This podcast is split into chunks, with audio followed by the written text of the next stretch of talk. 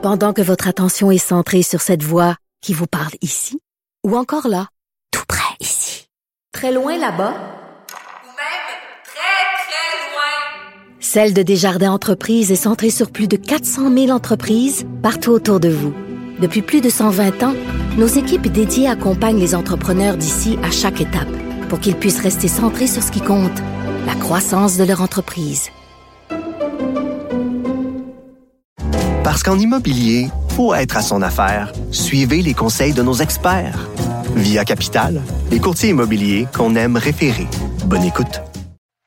En direct du Studio A à Montréal, c'est Le Monde à l'envers avec votre animateur Stéphane Bureau.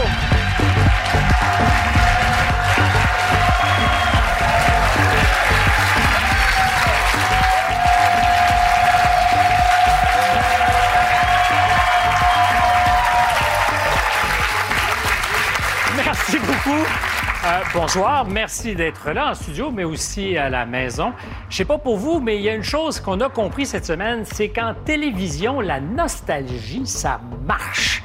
Après le retour qui avait été annoncé l'automne dernier d'un gars une fille, vous avez vu ça, c'est le retour qui a été annoncé cette semaine de La Petite Vie. Alors moi, c'est décidé. Après Le Monde à l'envers, je prends euh, 20 livres et je retourne lire les nouvelles.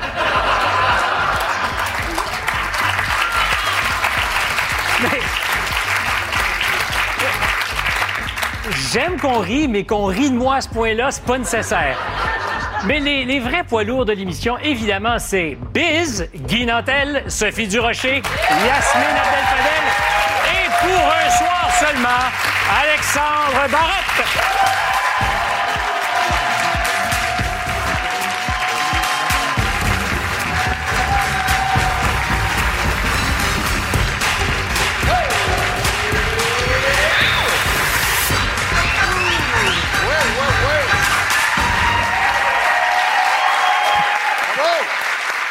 J'aime ça! On, on- on va parler de l'effet Barrette sur notre audience. Ben non, moi, je pense que c'est encore l'effet de la photo que tu viens de montrer de toi. C'est c'est possible. On peut-tu Moi- la revoir? Tu devais, tu devais C'est pas être- nécessaire. Tu devais pas être propriétaire de plusieurs relations sexuelles à l'époque. J'étais propriétaire d'une relation sexuelle avec ma main gauche. Ah, c'est ça. Non, mais savez-vous Oh. de, savez-vous de quoi il pourrait être propriétaire de bureau, en gros? C'est. S'il vous plaît. Mais, mais t'es t'es vraiment. T'es vraiment le premier à y avoir pensé. J'imagine. S'il y avait des droits là-dessus, me dire faire un payés il que longtemps. Tu l'as pas entendu, quand même. Je- ça faisait longtemps que je l'avais pas entendu. Euh, on reviendra avec toi dans quelques instants parce que ça a été quand même une grosse semaine. On va parler un peu plus tard peut-être de ce que tu as appris. La tour ne sera plus à l'antenne en septembre prochain. Euh, probablement quelques réactions. Mais avant, je vous propose le menu de l'émission. Voilà de quoi on va parler. En entrevue, un mal-aimé en Beauce. Il s'est trouvé beaucoup d'amis dans l'ouest du pays. Maxime Mad Max Bernier. Élargir l'accès à l'aide médicale à mourir, une bonne ou une mauvaise idée. Et euh, des guns, des rats, des maisons pas achetables. Faut-il fuir Montréal? Et comme toujours, puisque c'est le monde à l'envers, ben, les sujets qu'on va pas aborder ce soir, on ne parlera pas du mini casino qui va ouvrir au Centre Bell. Vous avez vu ça?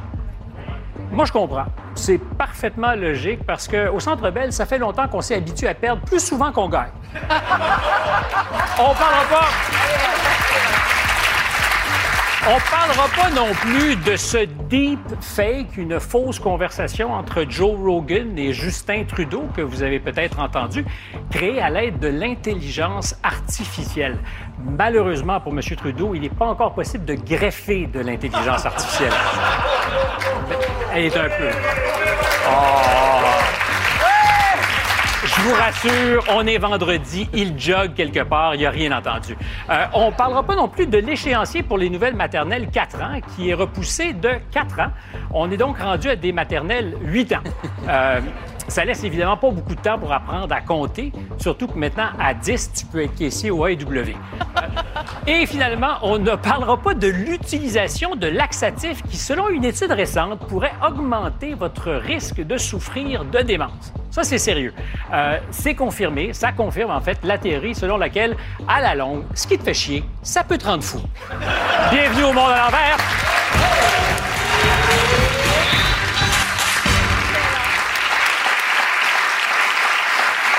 Mais Ça, fait fort, t'as fait fort. ça fait longtemps que je le savais, ça, moi. L'effet laxatif, Ah le ouais. comprenais. J'ai éliminé beaucoup d'amis comme ça. Euh, bonsoir, Biz. Bonsoir. Je t'ai vu rentrer avec une énergie, ma foi, qui était contagieuse. Oui, parce que la porte était bloquée, fait que ça, il a fallu forcer un petit peu.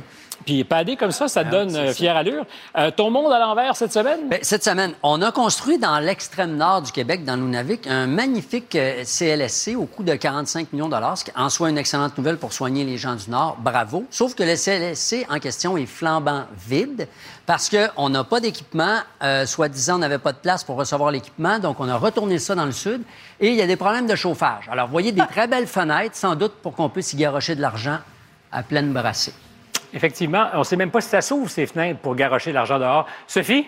Alors, il s'appelle Franck Sylvestre. C'est un comédien et musicien québécois d'origine martiniquaise et il devait présenter un spectacle ce mois-ci dans le cadre du mois de l'histoire des Noirs. Son spectacle a été annulé à la demande d'un regroupement de personnes noires de l'ouest de l'île qui trouvait que ce monsieur est raciste. Pourquoi? Parce que sa marionnette, qui le représente lui-même, représente un noir stéréotypé. Un genre de Donc, blackface. oui. Alors, des Noirs, on dit à un Noir qu'il ne pouvait pas faire un spectacle avec une marionnette noire pendant le mois de l'histoire des Noirs. Ça s'appelle pas mal le monde à l'envers. Et ça te donne envie, toi, de broyer du noir. Absolument, mais je suis pas sûre qu'on a le droit de faire ce genre de blague-là en 2023. Ben, il est un peu trop tard, on est en direct. Euh, J'aime beaucoup ton, ton look détendu dans le genre. euh, suis-je vraiment ici à votre compagnie ce soir, Alexandre? Tellement content d'être ici, t'as pas idée. Ben, j'ai justement pas idée parce que t'avais pas l'air d'être sûr. D'ailleurs, je suis content, puis d'ailleurs, je suis content d'avoir pogné ton meilleur stand-up de toute la saison. Parce que. Ben, non, mais, Alexandre, c'est gentil. Puis si aujourd'hui, personne t'a encore envoyé promener, laisse-moi être le premier. OK, c'est bon. Va, euh, c'est ça. Mon monde à l'envers, je sais que c'est pas facile comme nouvelle, puis ça n'a pas été abordé tant que ça cette semaine, mais on est le 24 février, donc c'est une date butoir. Aujourd'hui, dans 482 jours, c'est le départ de Gino Chouinard à l'animation de Salut Bonjour. C'est un peu le monde à l'envers. ça, fait, ça fait mal. Ça fait fort. Ça fait très mal. Ben, en fait, lui, il a 482 jours pour se faire à l'idée. Toi, c'est arrivé plus rapidement, mais on reviendra à ça plus ouais. tard cette semaine. Moi, c'est terminé, ouais. Mais toi, tu l'as appris la veille, hein? Je l'ai appris la veille, ouais. Je suis bien attristé parce que, ben, on en rejase tout tantôt, j'en jase là. Ben, c'était bien. T'as comme euh, commencé un petit peu. Tu sais, ça nous a mis l'eau à la bouche, puis on va revenir. Hey, euh, manquez pas ça tantôt, là. on en reparle peut-être. Mais c'est parce que t'avais pas l'air super enthousiaste. Je me suis dit, on se prend une petite gorgée de vin, puis on vient. Guy, ton monde à l'envers? Mon monde à l'envers, Julie Black. Je ne sais pas s'il y en a qui savent de quoi je parle, mais c'est la chanteuse canadienne-anglaise qui, à la partie des étoiles de la NBA, a changé les paroles du Haut-Canada, de quoi euh, te scandaliser, j'imagine. Mais non, mais écoute, c'est vrai, c'est une fan euh, du Canada. Mais moi, en même temps, il y a beaucoup de gens qui ont été choqués. Puis elle, ce qu'elle a répondu, elle a dit, je n'ai fait que chanter la vérité parce qu'elle a transformé les paroles pour dire qu'on vit sur une terre autochtone. Elle n'a pas tort. Effectivement, avant les Blancs, il y avait des Autochtones ici. Mais par souci de précision, puisque les Canadiens anglais aiment bien faire ça, je tiens quand même à spécifier à cette dame et aux autres Canadiens anglais qui nous écoutent que le Canada actuel a été fondé institutionnellement par les Français. Alors, la prochaine fois qu'elle ou qu'un autre chante le Haut-Canada, il faudrait que ça commence par Haut-Canada, terre de nos aïeux francophones.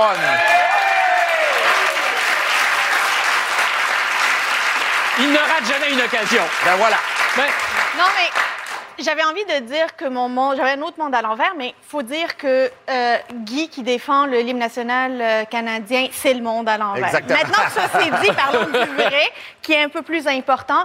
Ben un an, un an depuis la- le début de la guerre en Ukraine, une guerre qu'on pensait qu'elle allait durer deux semaines, trois semaines. Ben ça fait un an que les Ukrainiens vivent en dessous des bombardements, et euh, c'est le moment de se rappeler que encore une fois, alors qu'on se disait que ça n'allait jamais plus arriver, il y a encore du monde qui se tape dessus. L'affaire a été soulevée plusieurs fois cette semaine parce qu'effectivement, il y a un anniversaire triste à souligner aujourd'hui. Euh, Est-ce qu'il y en a parmi vous qui ont peur que ça puisse dégénérer et devenir autre chose qu'une guerre locale et une guerre mondiale? Guy? Absolument. Euh, Ah, Sophie? pardon. Euh, Sophie? Oui. Ben, ma mère euh, est née en 1928, donc elle avait 11 ans quand il y a eu la Deuxième Guerre mondiale. Mon fils a 15 ans. J'espère qu'il ne vivra pas, lui, la Deuxième Guerre mondiale. Cette La semaine- troisième. La troisième, pardon, excusez-moi. Euh, cette semaine, je regardais l'excellent film À l'Ouest, Rien de nouveau, sur la Première Guerre mondiale. Et ça se termine sur la défaite extrêmement humiliante de l'Allemagne. Et j'espère qu'on ne reproduira pas ça. C'est-à-dire qu'il ne faut pas que la Russie perde ou qu'elle euh, qu'elle se retire de façon humiliante, parce qu'on sait ce qui se passe. Un pays humilié, un peuple humilié, c'est pire après. Est-ce que tu fais partie de ceux qui pensent, Biz, qu'on doit à tout prix et euh, quels qu'en soient les coûts appuyer l'Ukraine dans ce Ben, conflit? moi, je pense que oui, si on a des principes. Cette guerre-là est injuste. Poutine n'a pas d'affaires en Ukraine. C'est un ancien agent du KGB euh, qui a jamais digéré le démantèlement de la grande euh, URSS euh, avec les pays baltes, les pays d'Afrique centrale, et il est, euh, il est amer de ça et il est dangereux à cause de ça. Et on pense que c'est loin l'Europe. Euh, puis c'est en Europe, mais la Russie, c'est notre voisin immédiat dans l'extrême nord. Et si jamais ils décident de venir, euh, disons, euh, s'infiltrer dans notre territoire pour les ressources ou pour le- des droits de passage, il va falloir se défendre et on va être content à ce moment-là de compter sur l'Europe et qui sait peut-être même sur les Ukrainiens pour Ouais. nous aider. Peut-être euh, relancer quelque chose sur la guerre juste. Il faudrait faire attention à ce terme-là parce que La guerre je juste? pense que, ben oui, en fait, c'est que quand on dit ça, c'est comme si on sous-entend. Tu sais, euh, évidemment, on est tous sensibles à la guerre en Ukraine. L'idée, c'est pas de diminuer l'importance de celle-là. Mais il y a en ce moment une vingtaine de guerres dans le monde. Au Yémen, il y en a partout en Afrique, il y en a au Congo, il y en a au Sahel, il y en a au Mozambique. Les Américains puis, ont été pendant honnêtement, 18 ans en Afghanistan. oui, puis, puis franchement, tu sais, je veux dire, il faut, faut s'avouer quand même que c'est aussi parce que c'est une guerre de blancs puis c'est une guerre européenne. Parce que quand ces enjeux-là arrivent ailleurs dans le monde, et d'ailleurs en Chine en ce moment, ils sont en train d'abuser des droits humains des Ouïghours, des Tibétains, des Mongols du Nord, euh, la, la Mongolie intérieure. Alors, franchement, c'est tous des territoires qui ont été volés, comme les Russes ont volé la Crimée. Et on réagit pas parce que quand il y a un 1,3 milliard de personnes ou que l'Arabie saoudite nous vend du pétrole pas trop cher, ben soudainement, nos principes humanitaires sont moins justes, puis on a deux échelles de valeur. Tu auras quelques secondes pour terminer. Je, suis pas d'accord. En fait, on peut pas appuyer l'Ukraine. Puis je sais que c'est populaire de dire ça, mais on peut pas appuyer l'Ukraine euh, à n'importe quel prix. Pour quelle raison? C'est qu'aujourd'hui, on assiste à une, une escalade de l'armement. Avant, il fallait en donner euh, des munitions. Ensuite, c'est les chars. Maintenant, c'est ça va être les avions de chasse. Mais jamais on ne dit quand est-ce que vous allez négocier? Quand est-ce qu'on que vous allez s'asseoir? pour trouver On trouve jamais la piste d'atterrissage de cette guerre-là. On est juste en train de la rendre à chaque jour un peu Oui, plus mais dangereuse quelqu'un en face de toi. M. Poutine, qui veut pas parler Il veut à pas faire personne. de compromis. Il, peut- il prend une table de 20 pieds Il pour va falloir Macron. faire des compromis. Malheureusement, Ben, crève-cœur, si- mais tu des peux toujours compromis. essayer de lui dire qu'il faut qu'il fasse des compromis, mais je pense pas qu'il va écouter. Je vous arrête là-dessus euh, pour l'instant parce qu'on va continuer à en parler de cette euh, ben, journée importante parce que ça marque un anniversaire. On sera en compagnie justement d'un chef politique, peut-être le seul au Canada, Maxime Bernier, qui dit effectivement on ne devrait pas se mêler de ce qui ne nous regarde pas vraiment. Il nous expliquera pourquoi. Ben là, on dira ça tout à l'heure, ben là. J'aime ça quand le public réagit avant même les invités. Ben là. Euh, ben c'est le moment, euh, ben là, c'est le moment du sondage à bureau. On va parler de l'élargissement de l'aide euh, médicale à mourir un peu plus tard à l'émission, une question grave et importante. Et je vous demande tout simplement, le moment venu, voudriez-vous recevoir, vous, l'aide médicale à mourir? Pour répondre, vous pouvez scanner le code QR à l'écran ou encore aller sur TVA+. Et dans une vingtaine de minutes, ben, il revient de l'Ouest canadien où il a passé son, son permis de port d'armes, le maverick de la politique canadienne, Maxime Bernier. Et tout de suite après la pause, euh, comment dire, un franc-tireur du gag, Alexandre Barrette.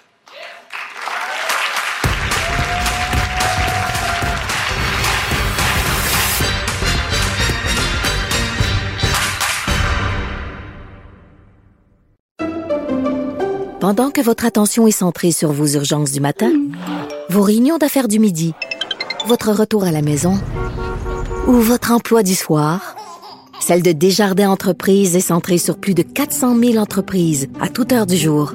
Grâce à notre connaissance des secteurs d'activité et à notre accompagnement spécialisé, nous aidons les entrepreneurs à relever chaque défi pour qu'ils puissent rester centrés sur ce qui compte, le développement de leur entreprise. Parce qu'en immobilier, pour être à son affaire, suivez les conseils de nos experts.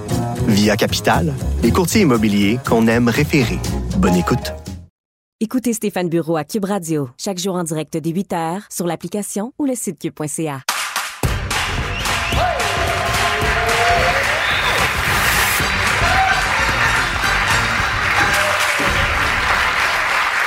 Nous sommes vendredi soir et en direct pour Le Monde à l'envers en compagnie d'Alexandre Barrette. Alors, pour tous ceux qui, peut-être, tout à l'heure, ont eu l'impression que c'était fini pour la tour, genre la semaine prochaine, c'est pas ce que je voulais dire.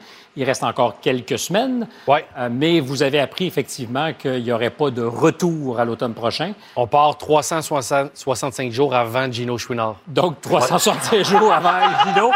Est-ce que c'est des rénovictions dans la tour? Ils vous mettent dehors? Je puis- pense que oui. Oh! Oh, pas là! Moi, je pense qu'il y a une petite chanson qui s'en vient hein? derrière ça. Euh, Avez-vous été surpris? Bien, surpris. C'est un métier, moi, que je suis- je suis à l'aise avec la précarité de ce métier-là. Ça serait, euh, ça serait euh, utopique de faire ce métier-là en, en pensant pas que des fois une émission peut être retirée des ondes ou un projet, une émission de radio. Fait que je me suis toujours, j'ai toujours été zen avec cette possibilité-là.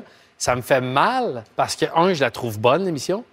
Pas moi, là, Gildard, euh, mais en général. je- Puis deux, moi, je trouve que je commençais à être pas pire. Fait que ça- Mais, mais c'est une... fait j'aurais aimé ça que les gens puissent me voir bon, Bon. au moins une autre année, genre. Ben, c'est pour ça que je souhaite une deuxième ou une troisième saison pour avoir un vrai monologue drôle. Tu sais, je me dis ça va arriver un jour. Euh, Alexandre. Oh, oh, oh! Il y a vraiment un public déchaîné ce soir. On aime ça. Hey, D'ailleurs, public incroyable. Moi, j'ai- la seule autre émission que j'ai faite en direct, c'était euh, l'émission Pour le plaisir. Puis le, Et je le public était pourri. Ben non, mais je veux quand même... Je veux souligner la présence de... Ben, t'étais pas tout le monde en parle. Ah, t'arrêtes. Non, mais il y a un bout que c'était pas, de- pas de public. OK. Mais là, c'est comme les enfants puis les petits-enfants du public de l'émission Pour le plaisir. Alexandre, mais il y a une chose que j'ai remarquée dans cette saison, euh, parce que vous en avez quand même eu une à la tour. euh, tu as dû passer du gars qui punch à celui qui écoute. Euh, Puis c'est pas naturel, c'est pas simple, parce que quand on aime puncher, on aime avoir son effet. Est-ce qu'il y a eu une petite courbe d'apprentissage où naturellement tu étais ouvert à l'idée de dire ah, mon rôle maintenant, c'est d'écouter les gens? Ben, moi, j'ai toujours. euh, Il y en a peut-être qui me découvrent dans cet aspect-là, mais moi, je suis quelqu'un qui écoute dans un party. je- moi, c'est pas le roi de la montagne, de la joke, puis j'aime pas avoir le dernier mot puis le dernier punch. Dans un autre concept ou contexte télé, des fois, peut-être, je veux plus puncher, mais c'est très naturel pour moi. J'adore écouter. Tu sais, j'ai reçu, ben, on a reçu euh, Sœur Angèle. C'était du nectar de paroles pendant 45 minutes. J'ai pas envie de faire des jokes ou d'intervenir. Je veux juste poser des questions pertinentes, originales, qui l'a fait dire des choses qu'on a peut-être moins entendues. Puis j'adore ce rôle-là. As-tu, toi, l'impression aujourd'hui que, par ailleurs, en télévision ou en radio, si on veut puncher, pas être à l'écoute, mais être drôle, c'est de plus en plus difficile? Parce qu'on est de plus en plus susceptible. Ouais. Je me dis, des fois, si je veux vraiment rire, il faut que j'aille dans une salle de spectacle. Parce qu'on ne permettra plus à des humoristes de nous mettre mal à l'aise à la télévision. Bien, effectivement, c'est plus délicat. Moi, je pense qu'il y a quand même des courants qui sont bons. Là. Tu sais, Je pense qu'il y a des choses qui, qui, qui sont, euh, qui sont bonnes, qui soient arrivées, depuis utiliser certains termes puis tout ça. Mais effectivement, je pense que ça va revenir peut-être un peu dans les prochaines années parce que là, c'est trop sensible. Je pense qu'il y a des gens qui se On est lèvent- frileux? frileux. Je pense qu'il y a des gens qui se lèvent. Tu sais, moi, moi, le second degré, le sarcasme en humour, pour moi, c'est un signe d'intelligence. C'est un, c'est un jeu codé. Je te donne, c'est comme un jeu avec. Je te fais confiance. Je te fais confiance, puis ton intelligence va réussir à aller. Tu vas réussir à aller dépister mon gag. Mais si on enlève le sarcasme puis qu'on prend tout au premier degré, je trouve que c'est de se priver d'une joute vraiment intéressante. Puis je pense qu'il y a des gens qui veulent plus voir le deuxième degré. Il y a des gens qui se lèvent le matin outrés. Je ne sais pas encore ça va être quoi qui va m'outrer, mais je sais que je suis outré. Je trouverai plus tard dans la journée. Oui, oui, c'est ça. T'attends juste le déclencheur. ouais. Mais. Perso, puis je suis certain que c'est vrai pour vous ici sur le plateau, ça, ça m'enrage parce qu'il n'y a plus d'espace pour prendre des risques. Il n'y a plus d'espace pour ben, se déranger, se bousculer un peu. L'humour sert à ça. Oui.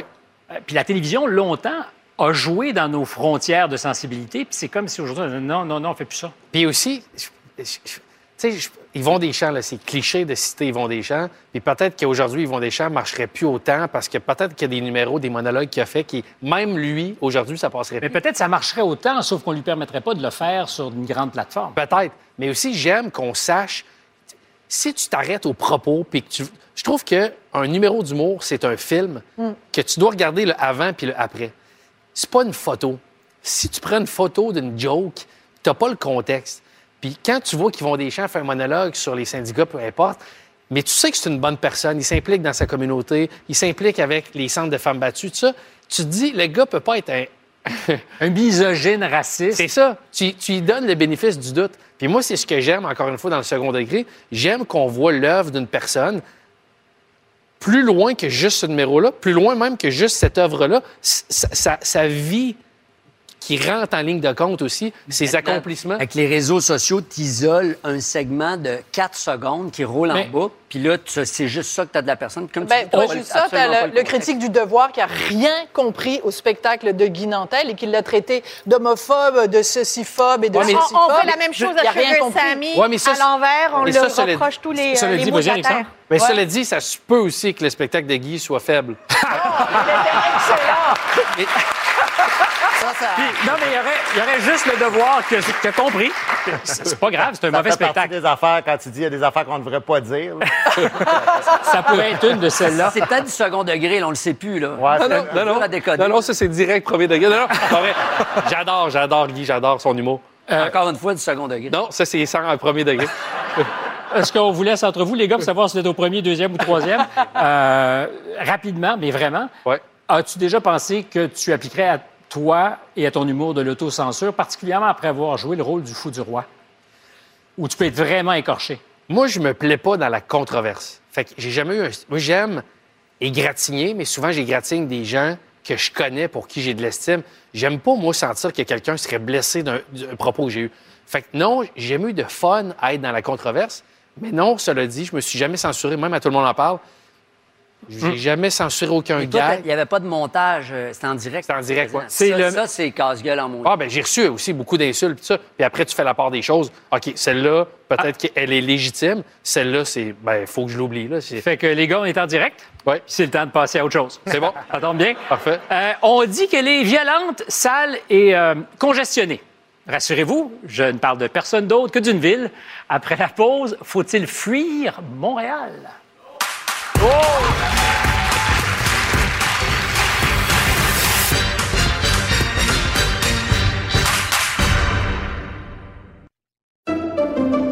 Pendant que votre attention est centrée sur vos urgences du matin, vos réunions d'affaires du midi, votre retour à la maison ou votre emploi du soir, celle de Desjardins Entreprises est centrée sur plus de 400 000 entreprises à toute heure du jour. Grâce à notre connaissance des secteurs d'activité et à notre accompagnement spécialisé, nous aidons les entrepreneurs à relever chaque défi pour qu'ils puissent rester centrés sur ce qui compte, le développement de leur entreprise.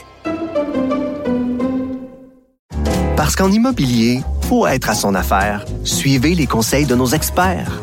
Via Capital, les courtiers immobiliers qu'on aime référer. Bonne écoute.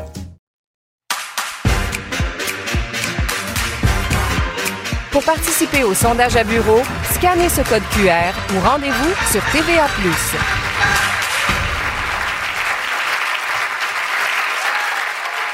C'est le début de la semaine de relâche. Alors pourquoi pas en profiter pour venir dans la métropole? Parce que vous allez voir à Montréal, pour être euh, relâché, on est vraiment relâché. que ce soit sur la propreté, le français ou la violence armée, on est lousse, lousse, lousse. Pas stressé, c'est relaxant. C'est même à se demander pourquoi les gens quittent Montréal. Euh, et c'est pas une blague. Plutôt, en m'en venant vers le studio, j'ai pris quelques photos juste pour mesurer la, la température dans les rues. Ça, c'est normal. Ça, c'est de la peinture décorative sur une porte de garage, euh, commerce euh, barricadé. Il y en a beaucoup euh, en ville, à Montréal. La construction en hiver, évidemment, il n'y a pas de, il y a pas de break en construction. Euh, Puis des déchets. Ça, on en a. Alors, je vous dirais vivement le retour de Timé Paré pour nous rappeler que des vidanges, ça va dans les sacs. L'état de la ville nous a d'ailleurs inspiré notre prochain débat. Faut-il fuir Montréal? Je suis sérieux. Faut-il fuir Montréal? Pour en débattre, ben, Alexandre, est-ce que tu es un fier Montréalais? Moi, je suis un fier Québécois de la ville de Québec. Mais depuis 20 ans, je vis à Montréal. Mais je suis un peu moins fier de. Je suis un peu tanné, en fait. Ce dont tu parles, les Oui. photos, tout ça, je trouve que c'est une catastrophe. Mais j'ai l'impression, parce que ça fait longtemps que ça me démange. L'année passée, deux ans, puis j'achale tous mes amis, puis c'est comme si c'était un tabou. On voulait pas voir que c'est laid, sale. Ouais, Puis là, c'est comme si... en- Je dis sale, oui, oui. Parce qu'il y a du monde en sale. exact. Est-ce que Ben- c'est un tabou? Ben, c'est, moi, je trouve que c'est laid. C'est ça. Ben, c'est pas tout qui est laid. Il y a quand même des coins magnifiques. d'accord. Évidemment, comme n'importe quoi, on prend pour acquis ce qu'on a, fait qu'on voit plus la beauté des choses qui, qui nous entourent. Sauf que c'est vrai que c'est rendu là, mais je pense qu'il y a une responsabilité individuelle. Comme- Absolument. je vais donner un exemple. Moi, je vis dans un bloc de condo. Les récupérations, c'est le jeudi. Puis là, quelqu'un sort en retard un peu son, ba- son, son sac de récupération. Ça m'est déjà arrivé. Si je le sors finalement, que je suis en retard, je le mets pas dans la rue, je le ramène chez nous, puis j'attends la semaine prochaine. Il y en a qui, non, ils délèguent. Mais là, ton, fait que ça, ça traîne dans la rue quand ils vendent. C'est, pas la ville, c'est ce qu'on doit faire comme citoyen. Ma, ma question, faut-il fuir? Est-ce que toi, tu es rendu là? Moi, je m'en vais. Moi, je, Ah oui? Ouais, moi, je suis tanné. Tu t'en vas où? Je m'en vais du studio. Ben, encore. Première étape. Yasmine? Écoute, fuir, non. Habites-tu Montréal? fuir. Non, j'habite Brossard. Ben mais, là! mais, attends, Montréal est trop cher. Montréal est sale. J'ai quitté parce qu'il était trop cher. Je pouvais pas me payer une maison à Montréal parce que tu peux pas te payer une maison à Montréal à un prix décent. Mais Montréal... Demande un meilleur salaire. Non, mais attends. Montréal, oui, ça aussi. Regarde, puisqu'on en parle. Je suis certain qu'ils nous écoutent. Exactement. Ah, les grands esprits, écoutez-nous. Ils ont peu à payer euh, la tour. Fait que. Montréal, disons que c'est pas George Clooney. Ça vieillit pas bien avec l'âge. là. Tu sais, Oh!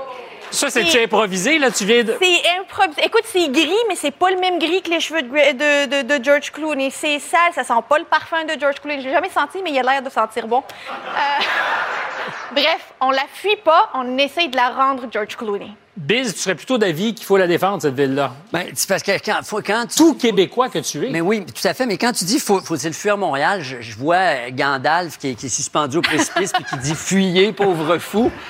Euh, ce, qui est- moi, ce que je n'aime pas de Montréal depuis quelques années, puis je dois dire, Valérie Plante a ex- exacerbé ça, c'est, c'est l'idée de sortir le Québec de Montréal, de sortir Montréal du Québec. Sans le Québec, Montréal est un sous-Toronto absolument inintéressant. La valeur ajoutée de cette ville-là, c'est en premier lieu sa vigueur culturelle, sa francophonie. Euh, sa joie de vivre, puisque c'est comme ça qu'il faut l'appeler. Et ça, c'est 100 québécois. Il- chaque pays, chaque, chaque pays a sa métropole. La métropole du Québec, c'est c'est Montréal.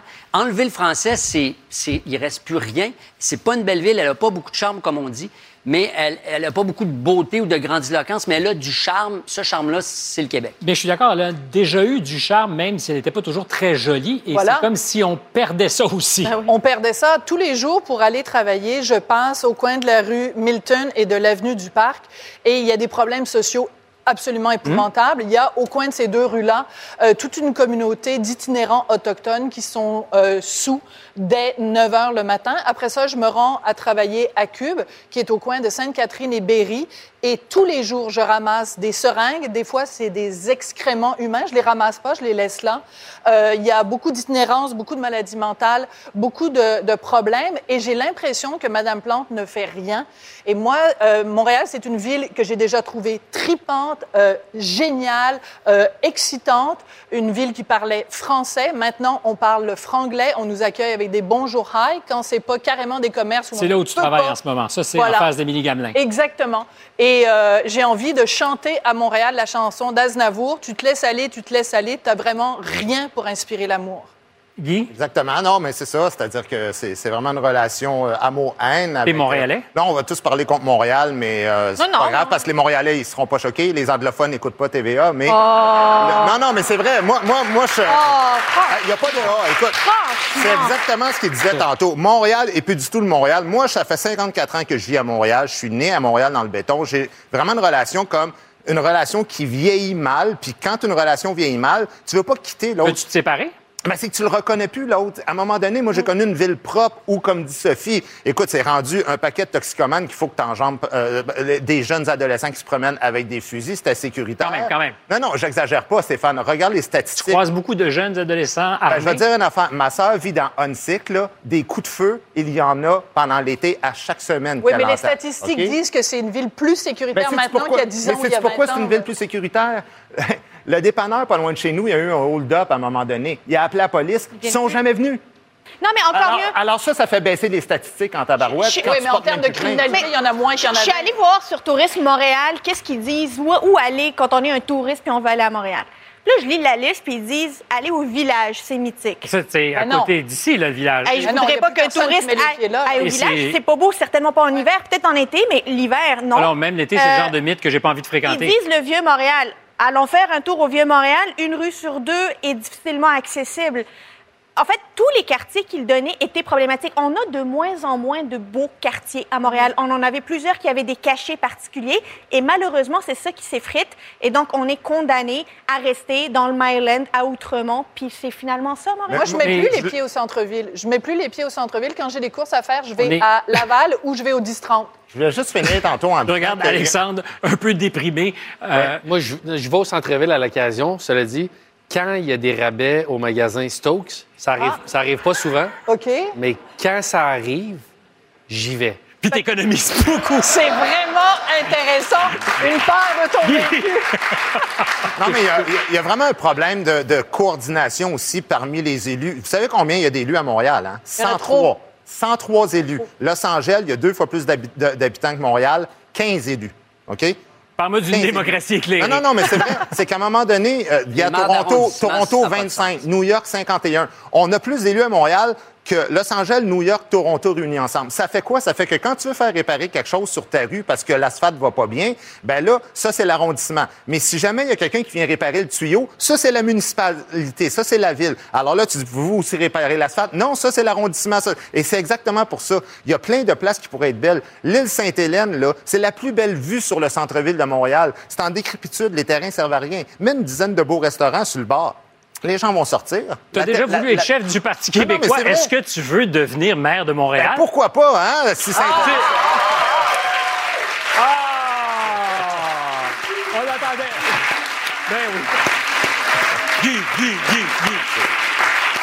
Mais la, la vie, la vie culturelle qu'il y avait à Montréal et qui était l'apanage et le monopole de Montréal, maintenant, il y a des salles de spectacle extraordinaires en périphérie de Montréal et les restaurants qui étaient vraiment la signature, la marque de commerce de Montréal, on mange super bien à l'extérieur de Montréal. Donc, elle a perdu tous ses charmes, cette ville de Montréal. Mais ceci dit, là, il reste quand même. Pourquoi on reste tout le temps? On chiale, on chiale, mais on reste. Moi, moi en tout cas, j'y reste. Parce qu'il y a quand même une vitalité culturelle, gastronomique incroyable. Ben non, je viens de dire le contraire. Non, tu peux non, pas non, dire le contraire. C'est pas parce qu'il y a un restaurant à Brossard qu'il n'y en a plus à Montréal. Alors, Ben je non, vais vous laisser arbitrer ça pendant la prochaine pause publicitaire parce qu'après la pause, il a récolté euh, près d'un million de voix aux dernières élections fédérales, mais vous ne risquez pas de l'entendre souvent dans les grands médias. Maxime Bernier est-il l'idiot du village ou un chef politique dont les idées font peur? À tout de suite.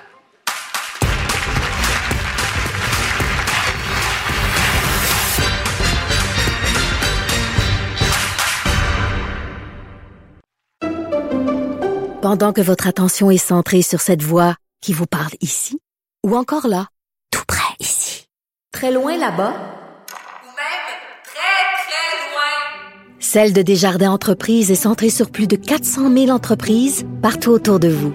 Depuis plus de 120 ans, nos équipes dédiées accompagnent les entrepreneurs d'ici à chaque étape pour qu'ils puissent rester centrés sur ce qui compte, la croissance de leur entreprise. Parce qu'en immobilier, pour être à son affaire, suivez les conseils de nos experts. Via Capital, les courtiers immobiliers qu'on aime référer. Bonne écoute.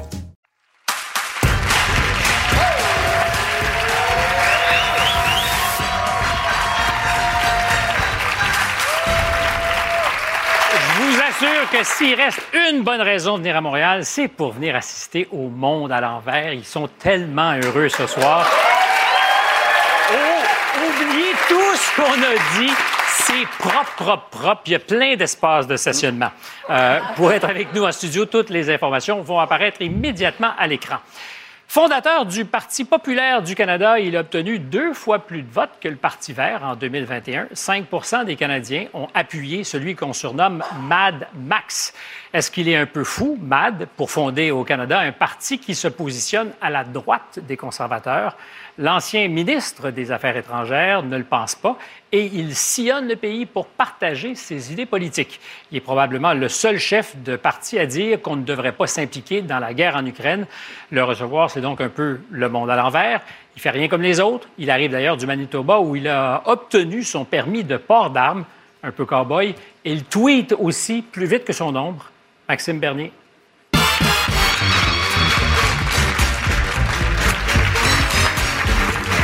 Bonsoir, M. Bernier. Euh, vous êtes arrivé trop vite. Normalement, nos invités prennent leur temps quand ils descendent, puis la musique est juste au bon moment arrêtée. Mais vous avez tellement d'énergie. Je suis en avance de mon temps dans tout. hein. Vous êtes en Dans avance idées sur tout. politiques, Et c'est ça. Mais euh, quand on se définit comme conservateur, est-ce qu'on est en avance sur son temps ou en arrière sur notre temps? Bien, j'aime pas utiliser le terme conservateur pour définir notre parti. Euh, D'ailleurs, Vous avez été quand même membre du Parti conservateur oui, très oui, longtemps. Oui, absolument. Mais le Parti populaire, pour moi, c'est un parti du gros bon sens. Euh, on prône des idées qui sont vraiment différentes, basées sur des principes de base liberté, responsabilité, équité et respect. Donc, euh, au point de vue économique, notre parti est peut-être plus libertarien. Au point de vue Mais c'est quoi la différence entre un libertarien et un conservateur pour ceux qui ne seraient pas initiés? Bien, au point de vue économique, on prône plus la liberté individuelle, la liberté de marché, euh, la responsabilité individuelle. Euh, les libertariens, certains libertariens vont plaider pour une ouverture des frontières, c'est-à-dire que tout le monde peut venir euh, dans n'importe quel pays. Vous êtes comme ça, vous, vous pensez qu'on peut... Non, effectivement, c'est le contraire. Donc, c'est pour ça Vous que êtes je un vous dis... libertarien un peu contrarié. Bien, je suis un politicien qui essaie de pro- proposer le gros bon sens, puis aujourd'hui, il est un peu absent, le gros bon sens. Euh, Mais quand vous étiez conservateur au sein du Parti conservateur et même ministre, parce Oui. qu'on va y arriver, Oui. est-ce que vous étiez un libertarien frustré?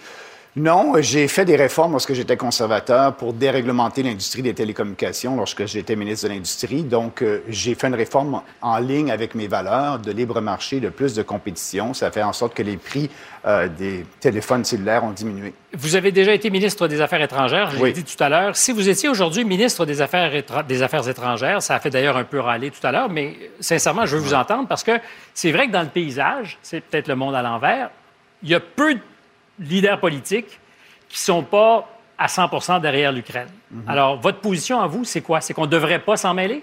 Le Canada ne devrait pas s'en mêler pour plusieurs raisons, raisons historiques, raisons géopolitiques. Euh, je peux vous dire que Est-ce sait... que ça signifie pour autant que vous excusez ce que fait la Russie?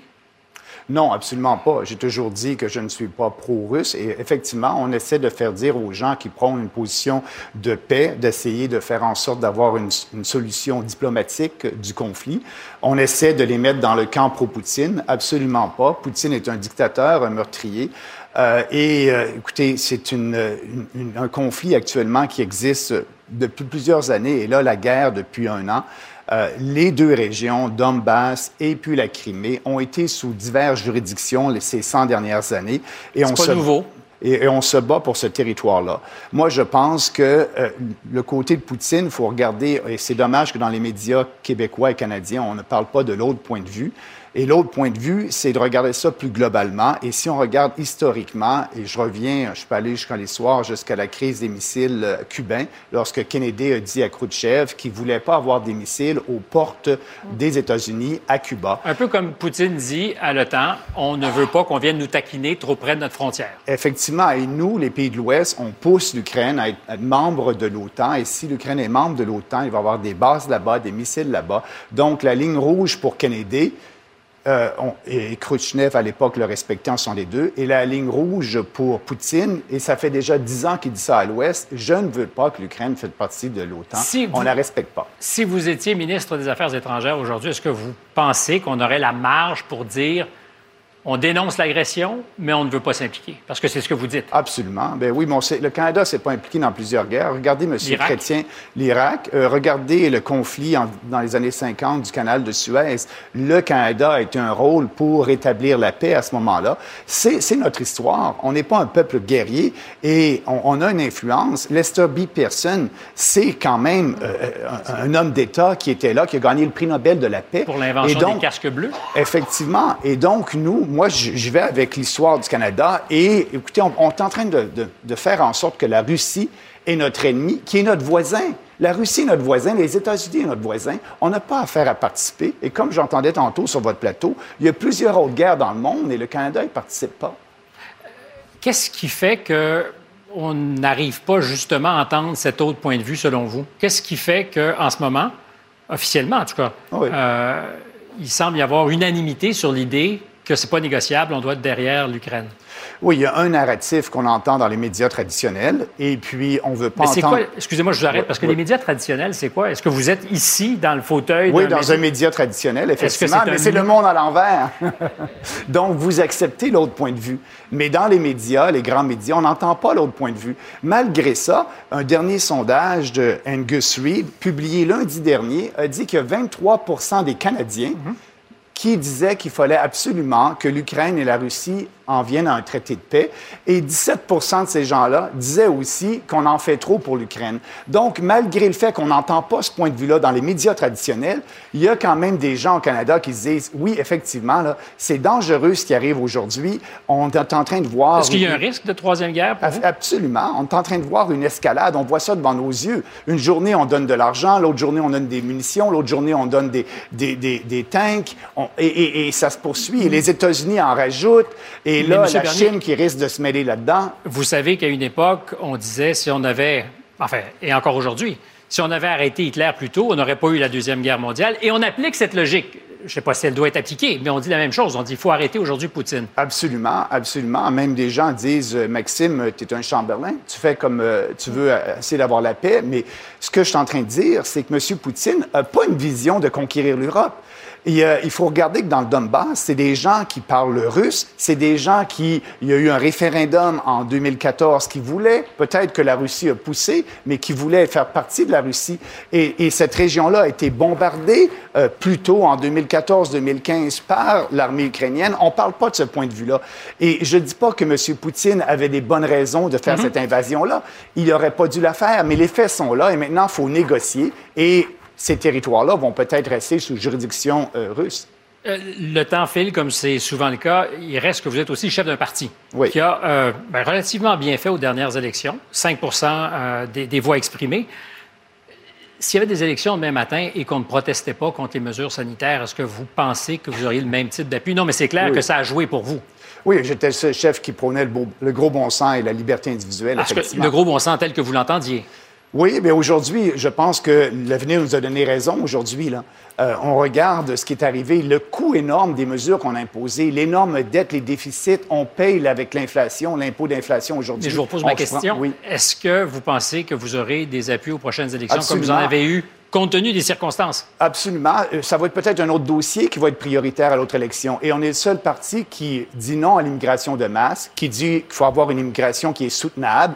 Un demi-million de, de- gens qui viennent à chaque année, c'est pas soutenable pour un pays de 38 millions de personnes.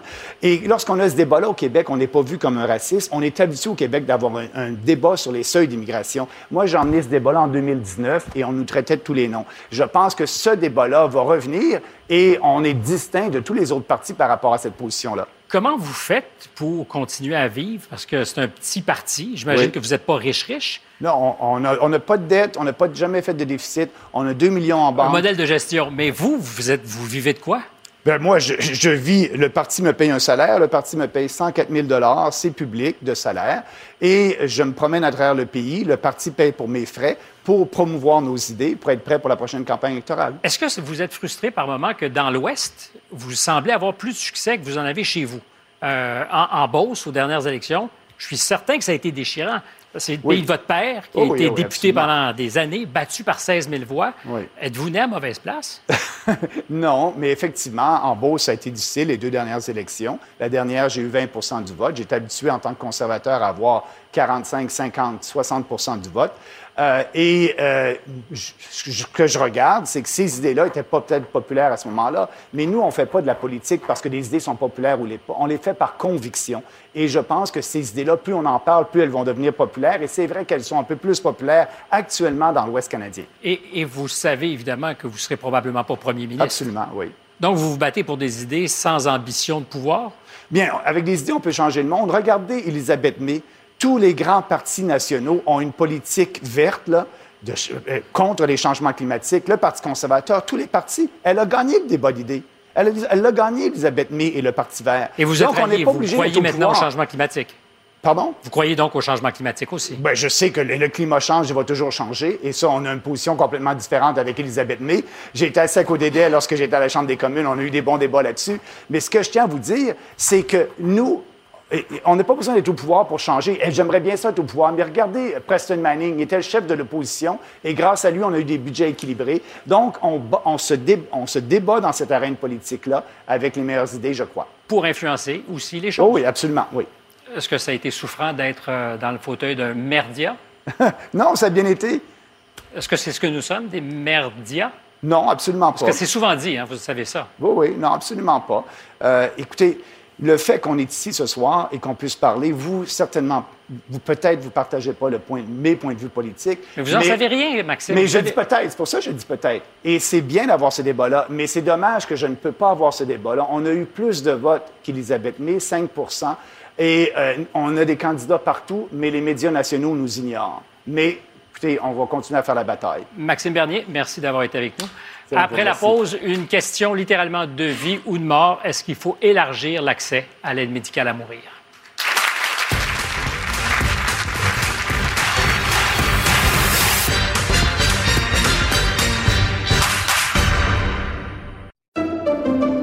Pendant que votre attention est centrée sur vos urgences du matin, vos réunions d'affaires du midi, votre retour à la maison ou votre emploi du soir, celle de Desjardins Entreprises est centrée sur plus de 400 000 entreprises à toute heure du jour. Grâce à notre connaissance des secteurs d'activité et à notre accompagnement spécialisé, nous aidons les entrepreneurs à relever chaque défi pour qu'ils puissent rester centrés sur ce qui compte, le développement de leur entreprise. Parce qu'en immobilier, pour être à son affaire, suivez les conseils de nos experts. Via Capital, les courtiers immobiliers qu'on aime référer. Bonne écoute.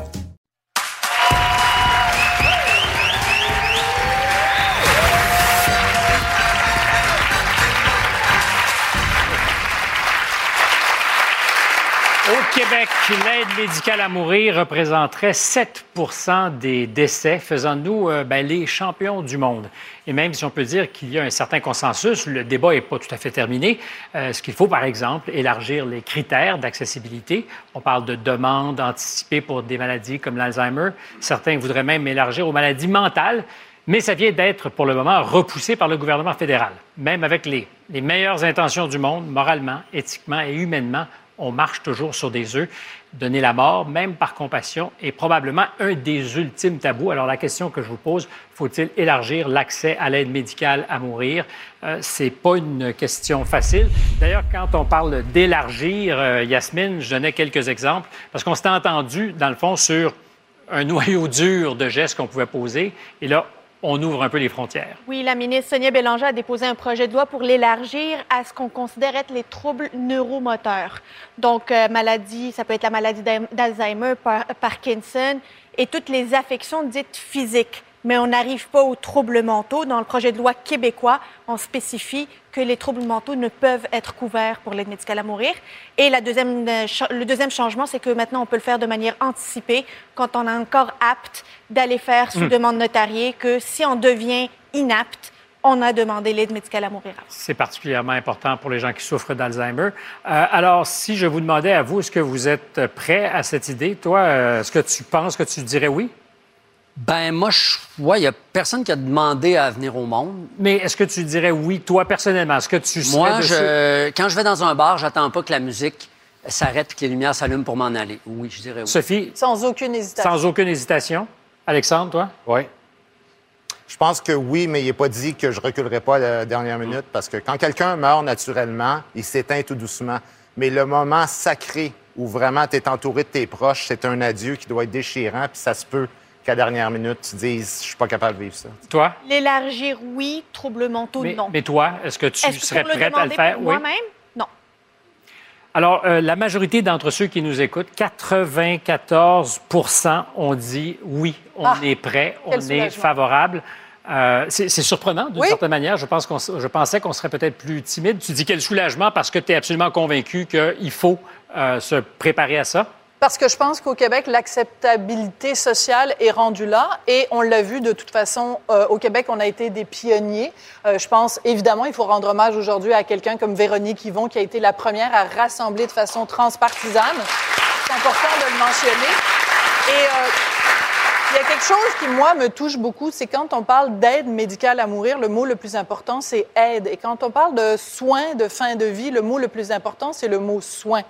Quand euh, les, on a parlé au début d'aide médicale à mourir au Québec, euh, ceux qui étaient, euh, qui nous prédisaient l'apocalypse puis qu'il y aurait des dérapages, c'est comme s'il y allait avoir au Québec des médecins qui se promenaient avec des seringues puis qui allaient tuer plein de gens qui n'avaient pas envie de mourir. Il n'y a pas eu de dérapage et je pense que si aujourd'hui on élargit euh, l'aide médicale à mourir, il n'y en aura pas non plus Ah, de dérapage. attention, Ça part de gens qui sont dans des souffrances extrêmes.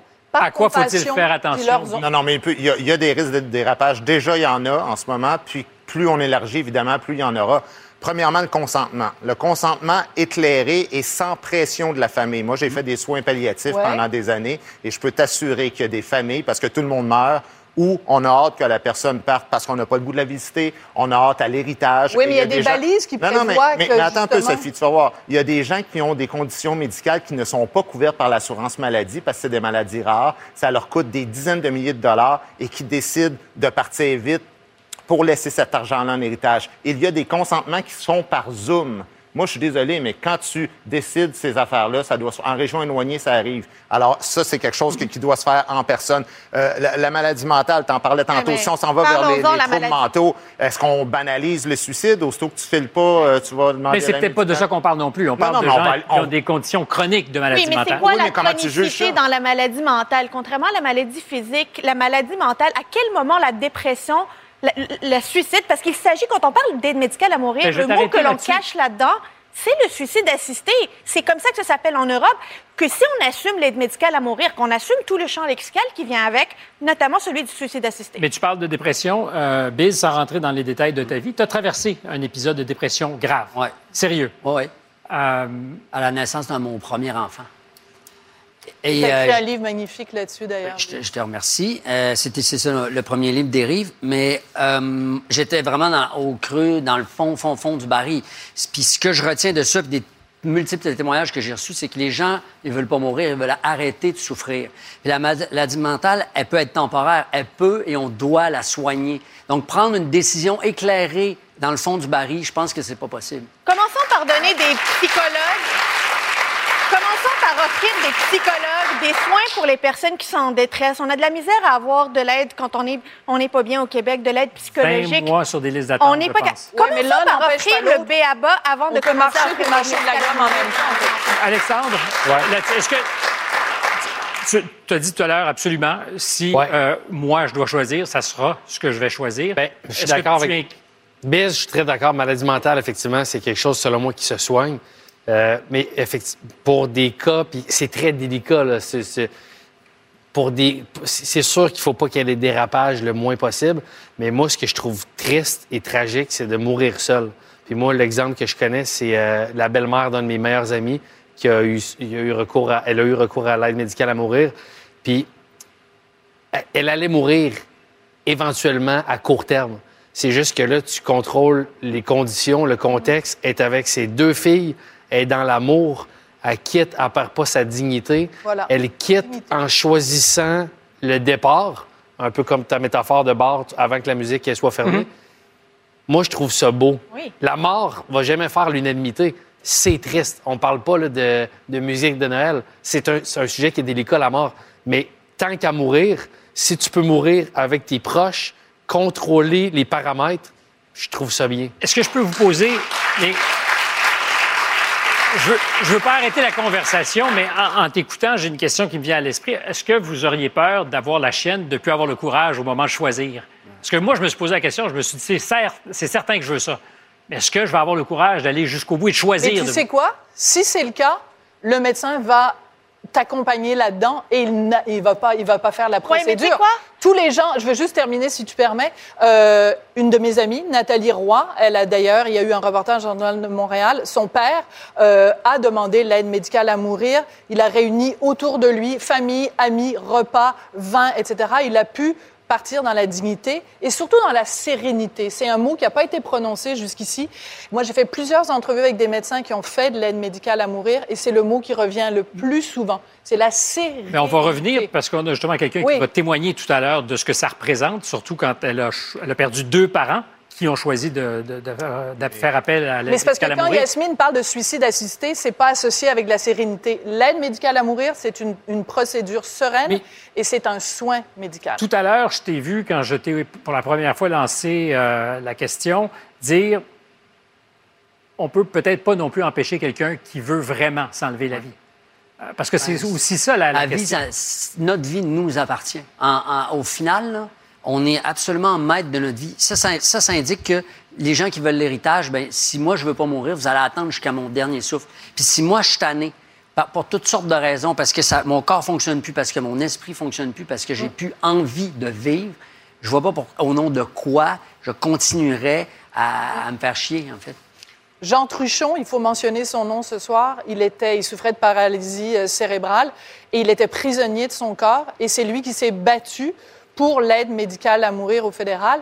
Et euh, je veux dire, c'était ça le message qu'il nous a laissé, Jean Truchon, c'est quand on souffre tellement, pouvez-vous reconnaître qu'il y a une seule personne qui peut décider, Moi, et c'est la personne Je veux concernée. juste savoir, je veux juste savoir qu'est-ce qu'on va dire aux personnes suicidaires. Est-ce qu'on va leur dire, toi, tu es une personne suicidaire dont le suicide et la, et la dépression et la souffrance peut être euh, justifié, peut justifier l'aide médicale à mourir, mais toi, tes idées suicidaires ne sont pas assez suicidaires, donc avant appeler suicide, j'écoute. Des idées suicidaires, c'est des idées suicidaires, c'est des idées suicidaires. Il faut appeler le suicide Mais- euh, mais pour l'instant- il faut aller chercher de l'aide. Le suicide, qu'il soit assisté ou fait soi-même, n'est pas une option. Mais on s'entend, pour l'instant, ce dont on parle, c'est pas d'offrir des services de suicide assisté, Ben, le- mais d'élargir L'aide tranquillement. médicale à mourir, Mais c'est du suicide Ah, assisté. Si t'enlèves la noce. Ben oui. Écoute, Yasmine, là, s'il Non, te mais- plaît, là, regarde les critères. Regarde de ce dont on parle, là. Euh, le retrait du critère de fin de vie, Mais permettre a- les demandes anticipées. Comment on appelle ça en Belgique? Comment on appelle ça en Suisse? Comment on appelle, comment on appelle ça dans ces ils pays? appellent ça comme ça. C'est la même chose. L'aide Nous, on médicale, appelle... l'aide médicale à mourir On- appelle ça l'euthanasie. L'aide médicale à mourir, c'est une phrase. Alors, Le les amis, Ça parle d'un désir de quelqu'un qui ne veut plus souffrir. Est-ce qu'on peut le respecter? C'est la base. C'est formidable parce qu'on a fait la démonstration que c'est extrêmement sensible Ouais. et qu'il faut y aller euh, par étapes avant d'être capable de faire ça en étant tous à l'aise. Alors justement, après la pause, un médecin qui pratique l'aide médicale à mourir pour poursuivre notre réflexion et euh, une femme qui a perdu ses, ses deux parents au cours des dernières années parce qu'ils ont choisi euh, l'aide médicale à mourir. À tout de suite.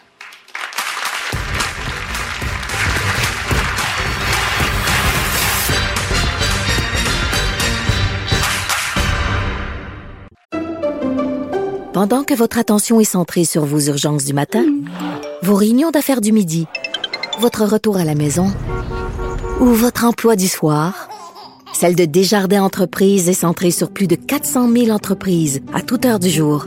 Grâce à notre connaissance des secteurs d'activité et à notre accompagnement spécialisé, nous aidons les entrepreneurs à relever chaque défi pour qu'ils puissent rester centrés sur ce qui compte, le développement de leur entreprise. Parce qu'en immobilier, pour être à son affaire, suivez les conseils de nos experts. Via Capital, les courtiers immobiliers qu'on aime référer. Bonne écoute.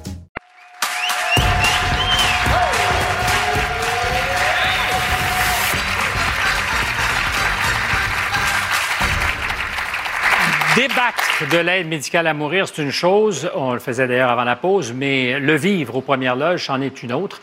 On reçoit pour compléter l'émission un médecin pour qui donner la mort fait partie de la vie et une femme dont les deux parents ont choisi l'heure de leur mort, le docteur Julien Auger et Valérie Guibault.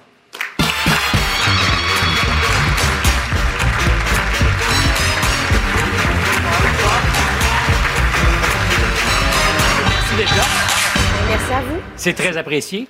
Euh, D'abord, avec vous, euh, docteur, parce que vous avez peut-être écouté notre euh, conversation tout à l'heure, est-ce que ça se passe comme ça aussi dans les familles, des fois? Dans les familles, euh, qu'est-ce que vous voulez dire? Les familles qui auront à accompagner un parent qui a choisi de mourir, est-ce que des fois, il y a de la dissension? Que... Oui, on voit ça. Dans le fond, la plupart du temps, les familles supportent la décision de leurs proches. Euh, des fois, il y a, il y a certaines. si C'est une question de- aussi d'accepter le, le deuil de la personne. Des fois, les gens ont de la misère à voir partir la personne. Euh, on voit ça, des fois, des- complètement un désaccord avec la démarche. Euh, ça arrive, mais c'est quand même plutôt rare. On a parlé tout à l'heure de, suic- de suicide assisté, oui. Euh, pour vous, la démarche qui est la vôtre, est-ce que ça ressemble à du suicide assisté ou c'est vraiment de l'aide médicale à mourir et c'est autre chose? Moi, j'ai- j'ai pas tellement de difficulté avec le mot suicide assisté. Il y a une connotation péjorative avec le mot, mais par contre, à la, à la fin, euh, tu sais, à la fin de la journée, c'est quand même, c'est quand même ça. La personne choisit de mourir. Par contre, choisit d'avoir une, mort euh, qui est plus, euh, qui est peut-être plus douce que qu'est-ce que les gens étaient obligés de faire avant, euh, ceux qui, ceux qui prenaient la décision de se suicider avant que la loi arrive. on en voyait des gens qui, qui se suicidaient. gens malades? Des gens malades. Maintenant, au moins, ils ont- quand ils sont éligibles pour euh, l'aide médicale à mourir au niveau de la loi, ils ont la chance de pouvoir bénéficier de, de soins-là. Est-ce que c'est un acte médical comme un autre pour vous? Pas comme un autre, non. C'est un acte particulier. Euh, c'est c'est quelque chose qui, qui est pas, euh, c'est pas banal. C'est jamais banal, même si on en fait euh, des dizaines. euh, c'est jamais normal d'aller rentrer dans une chambre puis d'injecter la personne puis qu'elle décède à ce moment-là. Les matins où vous vous réveillez, sachant que vous allez, d'ailleurs, quelle est l'expression? Parce que vous n'allez pas tuer quelqu'un, vous allez... Administrer l'aide médicale à mourir. Ouais. Est-ce que c'est une journée différente? C'est une journée, ben, pour moi, euh, c'est rendu, j'en fais beaucoup, j'en fais plusieurs. Euh, c'est rendu, ça fait partie de mon Plusieurs quotidien. dans un mois, c'est combien? Ça peut être peut-être euh, 4 à 6 par mois, peut-être, là, euh, mais c'est rendu que je peux intégrer ça dans une journée de travail. Mais je vous dirais que la première qu'on fait, c'est quand même c'est- c'est c'est- c'est particulier. On est assis là, on se dit qu'est-ce que je m'en vais faire? Je m'en vais donner la mort à quelqu'un. Puis après ça, le reste de la journée, on- c'est sûr qu'on on- on reste avec ça. Là. Nécessairement. Valérie, vous, vous avez vécu ça il y a presque six ans? Oui, en Euh, 2017, le deux- 9 mai 2017. Donc, euh, Pour- bientôt six ans. Oui, avec Ah. mon père. La loi était toute jeune encore. Euh, en fait, euh, je, je connaissais, comme tout le monde, on avait entendu parler de l'aide médicale à mourir, mais concrètement, on, a, on y a été plongé, nous, de façon assez spectaculaire. Là, en fait, le matin, le matin même où mon père a reçu le soin, on, on allait à l'hôpital simplement pour aller discuter avec la travailleuse sociale, le médecin, parce que mon père avait demandé le soin quelques jours avant. L'aide médicale à Oui, mourir. exactement. Mais, euh, mais honnêtement, vous et moi, j'y croyais pas vraiment parce que je, je me, je me disais que ça devait être euh, exceptionnel d'avoir euh, d'avoir Ah. cette possibilité-là, en fait. Or, quand vous arrivez à l'hôpital ce matin-là, Oui. Ben, en fait, la décision est non seulement prise, mais elle est, elle est officielle dans le sens que le médecin et mon père nous ont annoncé euh, que quelques heures plus tard en après-midi, il allait euh, recevoir donc l'aide médicale à mourir. vous avez eu donc quelques heures pour vous On préparer. a eu cinq heures. Cinq heures pour euh, peut-être un petit peu moins même. euh, pour se faire à l'idée, pour comprendre. En fait, je vais être honnête avec vous, euh, ça s'est passé tellement vite qu'il a fallu que j'écrive un livre par la suite pour comprendre ce qui s'est passé parce que on a perdu vraiment, euh, j'allais dire, le contact un peu avec la réalité cette journée-là. là. Mais si vous avez à penser à cette démarche qu'il a choisie pour Oui. lui, est-ce qu'il a bien fait? Est-ce Ah que... oui.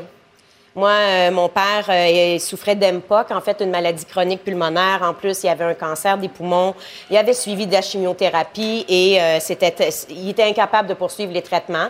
Donc, il avait tout, tout fait pour essayer de- de- d'avoir des soins qui allaient prolonger son existence. Et euh, il risquait de mourir étouffé là, à tout instant.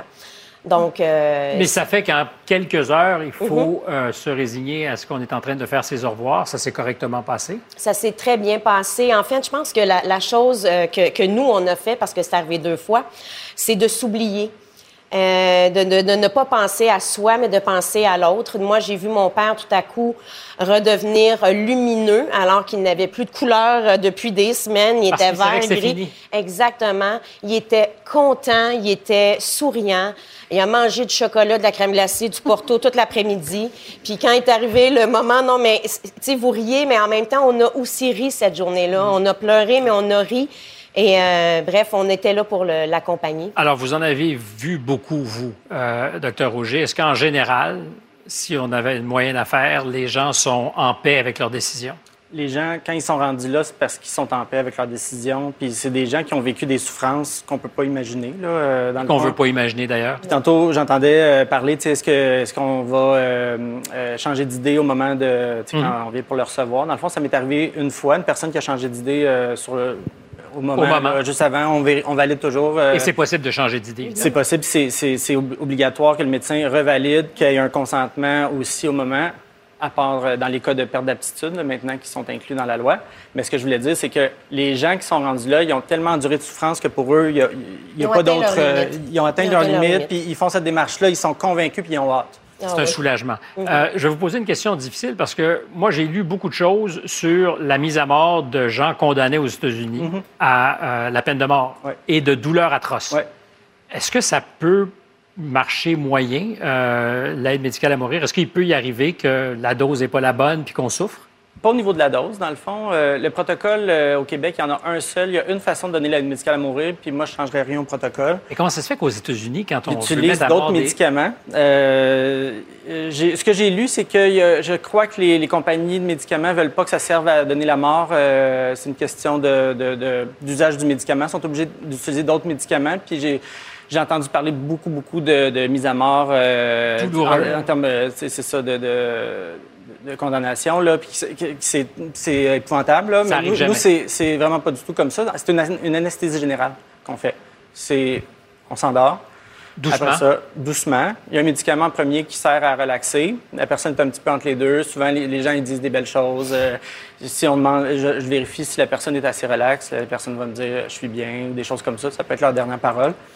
Après ça, c'est vraiment un médicament de salle d'opération, c'est du propofol ou qu'on va, on va donner à des patients pour replacer une épaule euh, euh, disloquée ou des choses comme ça.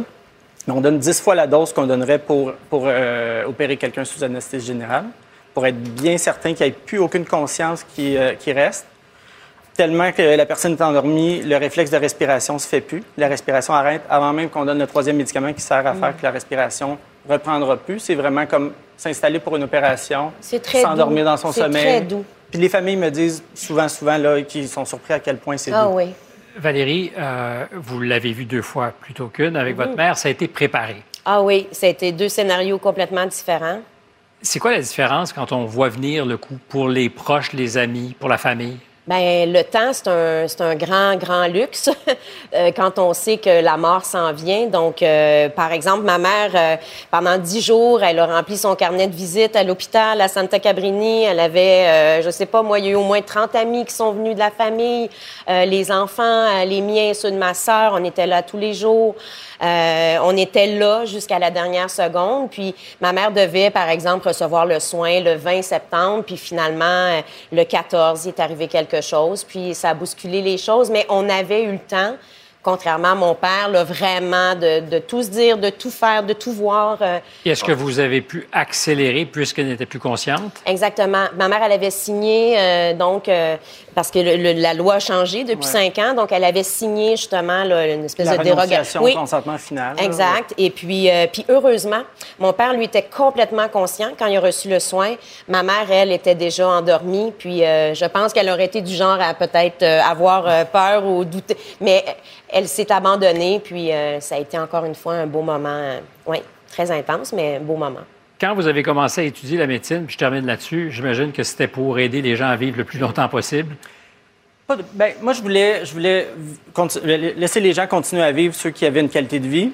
Puis moi, je suis allé en médecine de famille en premier pour faire des soins palliatifs, pour soulager les gens qui ont des souffrances. Puis moi, je fais des soins palliatifs, je ne fais pas juste des aides médicales à mourir. On est capable de soulager la majorité des gens avec euh, offrir des belles fins de vie, là, en douceur, entourés de leurs proches. Mais il y a des gens pour qui le soulagement, malgré tous nos essais, il n'est pas au rendez-vous, ou la personne a plus de souffrance, mais moralement, psychologiquement, c'est pas ça qu'ils souhaitent, le déclin qui s'en vient. la, dernière partie, ils, ne veulent pas la vivre, puis ils choisissent, ils choisissent de partir au moment choisi, mm. entourés de leurs proches. Les, deux options sont, tout à fait correctes. Ils sont tout à fait corrects, sachant que de toute façon, éventuellement, ça va se terminer. C'est un choix Choisir personnel. son heure, c'est un choix personnel. À vous deux, merci beaucoup. Après la pause, on remet le monde à l'endroit.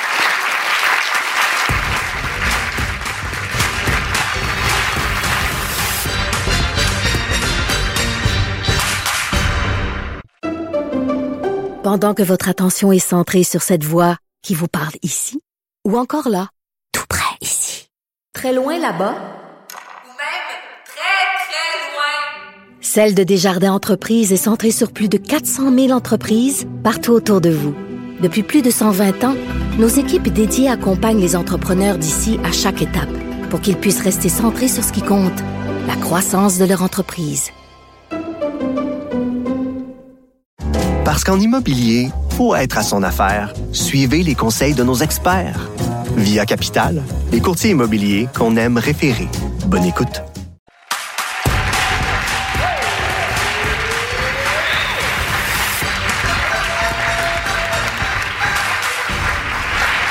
Reste deux minutes pour remettre le monde à l'endroit. Euh, monde à l'endroit pour toi, c'est les résultats d'écoute la semaine dernière pour Sortez-moi d'ici.